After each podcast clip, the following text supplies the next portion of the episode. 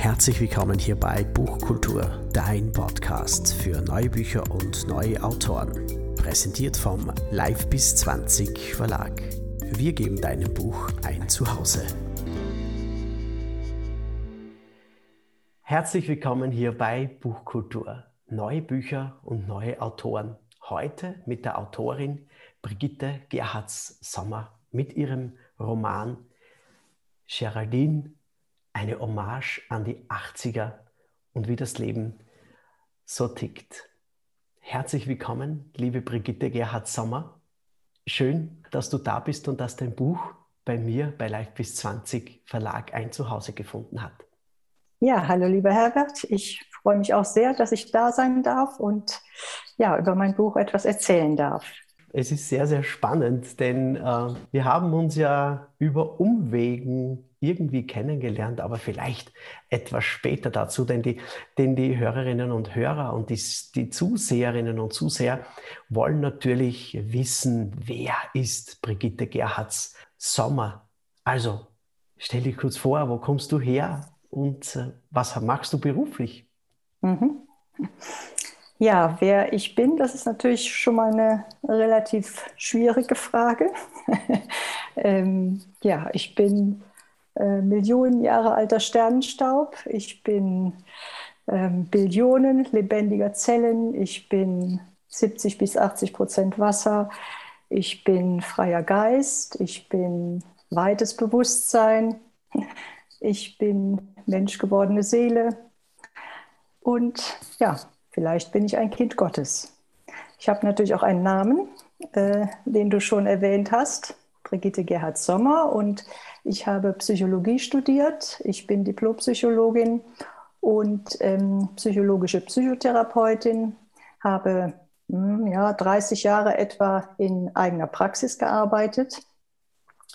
Und ähm, ja, ich bin verheiratet, habe einen wunderbaren erwachsenen Sohn und seit einigen Jahren bin ich jetzt auch Autorin.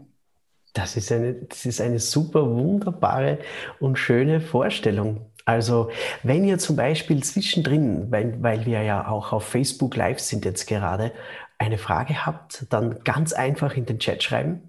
Die Brigitte wird äh, sofern es möglich ist, alles beantworten. Und falls du den Podcast hörst, natürlich alles in der Podcast-Beschreibung. Da kannst du auch Kontakt mit der Brigitte aufnehmen. Ja, wie kamst du eigentlich zum Schreiben? Weil das jetzt zum Schluss äh, dieser dieser Abschluss war und dann auch Autorin. Wie kamst du zum Schreiben? Ja, also ich habe mich jetzt nicht bewusst entschieden, so ab jetzt bin ich Autorin und schreibe Bücher, sondern es war eher umgekehrt, dass das Autorinnensein zu mir kam. Ähm, also ich hatte sehr, sehr lange eine Geschichte in meinem Herzen und ähm, die wollte gerne aufgeschrieben werden. Und als ich vor dreieinhalb Jahren äh, zu meinem Mann hier in die Schweiz gezogen bin, da hatte ich dann endlich die Muße, das zu tun. Und das klingt immer so ein bisschen abgedreht, aber ähm, die Geschichte hat sich wirklich fast wie von selbst geschrieben. Und ähm, ja, das war auch für mich selbst ein, ein großes Erlebnis. Gleichzeitig habe ich begonnen, ein ähm, Sachbuch zu schreiben über pferdegestützte Psychotherapie. Diese Arbeit durfte ich viele Jahre machen mit meinen eigenen Pferden und das war eine ganz wundervolle Arbeit, eine sehr sensible Arbeit. Und ähm, auch da war die Vision in mir, dass ich das gerne in einem Buch festhalten möchte, was ich da erlebt habe. Und eine dritte Geschichte ist bereits in meinem Herzen und wartet jetzt auch darauf, aufgeschrieben zu werden. Und so ja, wurde ich zur Autorin. Das ist wunderbar. Also, liebe Brigitte, ich erfahre jetzt als dein Verleger, dein Herausgeber wieder was Neues. Das ist ganz, ganz schön. Ähm, du bist quasi auch eine Pferdeflüsterin. Das ja, will ich jetzt nicht so sagen. Also ähm, ich habe ja, also die Pferde waren Co-Therapeuten. Also ich habe nicht Pferde therapiert, sondern praktisch ähm, die Pferde in die Psychotherapie mit einbezogen. Ja, und gut, ich habe viel Erfahrung mit Pferden, aber als Pferdeflüsterin würde ich mich jetzt nicht bezeichnen. Eher als Menschenflüsterin.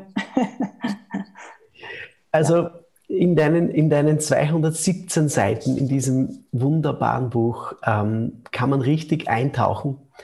Und ähm, das wird übrigens auch 2022 auf der Leipziger Buchmesse präsentiert werden. Ja, und also wir sehen schon, bei Live bis 20 geht es richtig volle Rakete ab. Aber was geht in deinem Buch ab? Weil du, du schreibst in diesem Roman ähm, eine Hommage an die 80er und ähm, vielleicht magst du unseren Zuhörerinnen und Zuhörern und Zuseherinnen und Zuseher ja was vorlesen.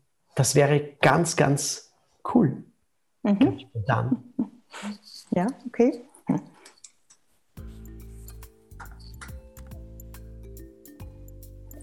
Ja, ich würde dann den Anfang des Romans lesen und ähm, aus dem ersten Kapitel, das heißt Berlin.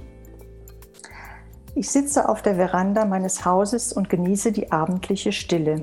Die Sonne steht strahlend hinter den sanften grünen Hügeln, die ich so sehr liebe. Ich habe sie schon immer geliebt, solange ich denken kann. Sie verheißen Heimat und Frieden für mich, meine Seelenlandschaft. Ich glaube, dass jeder Mensch seine Seelenlandschaft in sich trägt und wenn er sie gefunden hat, weiß, dass er angekommen ist. Besonders jetzt im Frühling, wenn die Bäume anfangen, sich mit leuchtendem Grün zu schmücken, die Sonnenstrahlen beginnen, die kurz die klare, feuchte Luft zu erwärmen, die ersten Insekten sich verstohlen hervorwagen und die Luft mit Summen und Brummen erfüllen und das Leben überall beginnt hervorzubrechen, als hätte es nie einen Winter gegeben. Ja, spätestens dann weiß ich, dass ich genau am richtigen Ort bin, auch wenn es für unendlich viele spannende, erfüllende, inspirierende und wundervolle Orte auf dieser Welt gibt, dass man schnell ins Zweifeln geraten kann, welcher nun der beste, passendste und glückbringendste Ort wohl sein möge.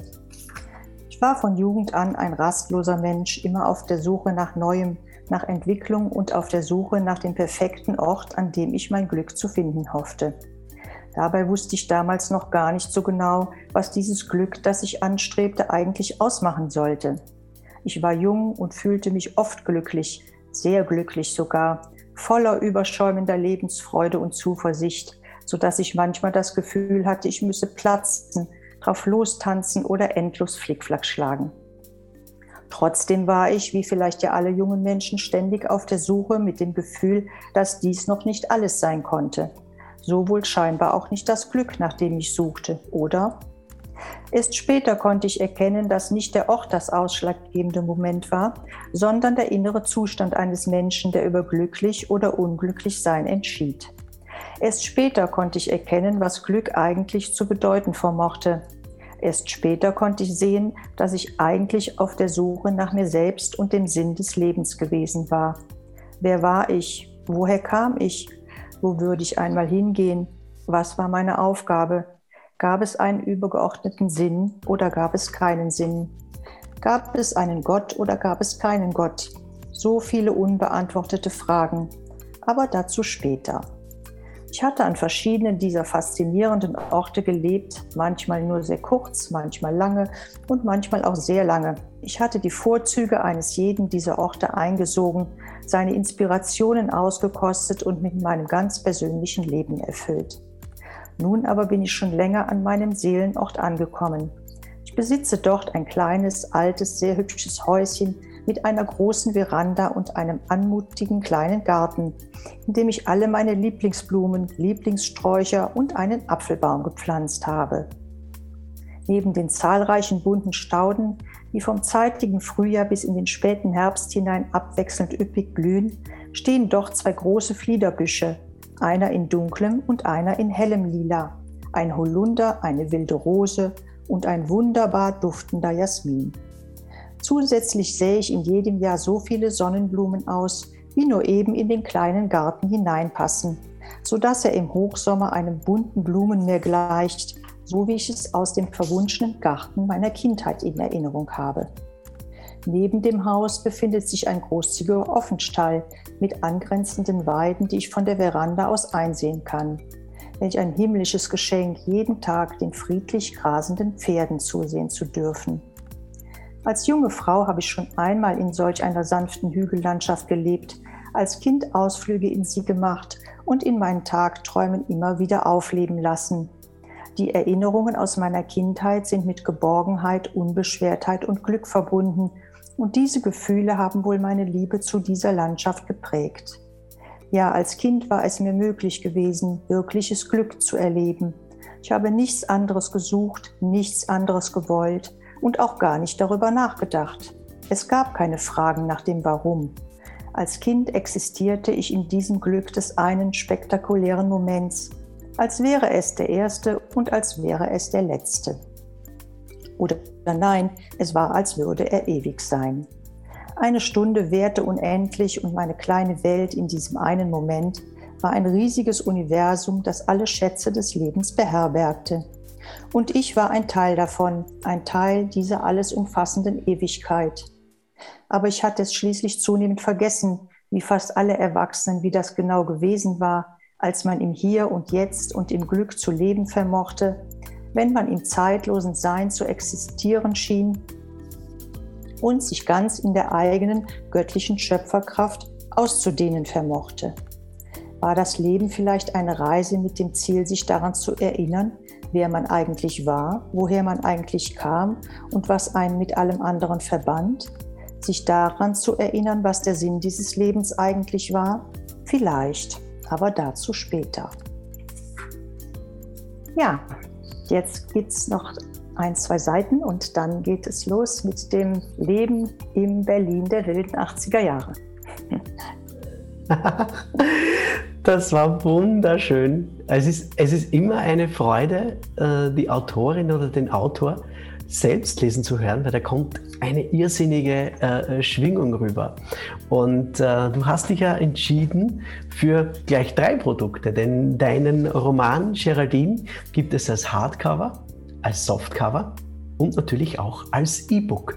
Und ähm, ganz, ganz ehrlich muss ich sagen, natürlich, die Leute, die in die Buchhandlung gehen, sind im klaren Vorteil, weil da gibt es das Hardcover. Das ist wirklich ein, in Österreich würde man sagen, ein Schmuckkastel.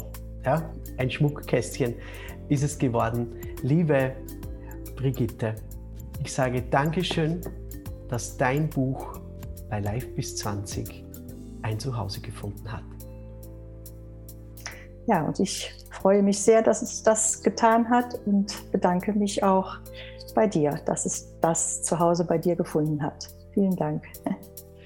Vielen Dank und liebe Zuseherin, lieber Zuseher, lieber Zuhörer, lieber Zuhörerin, alles, was Sie wissen müssen oder alles, was Sie wissen müsst, ist natürlich entweder oben eingeblendet auf Facebook oder unten in der Podcast-Beschreibung. Das Buch gibt es als Hard, Softcover und als E-Book überall, wo es Bücher gibt. Und ganz speziell wurde ich von der Brigitte ähm, gebeten, dass ihr wirklich in die Buchhandlungen geht. Denn ohne Buchhandlung wird es wirklich sehr, sehr schwer auf unseren Straßen und Plätzen.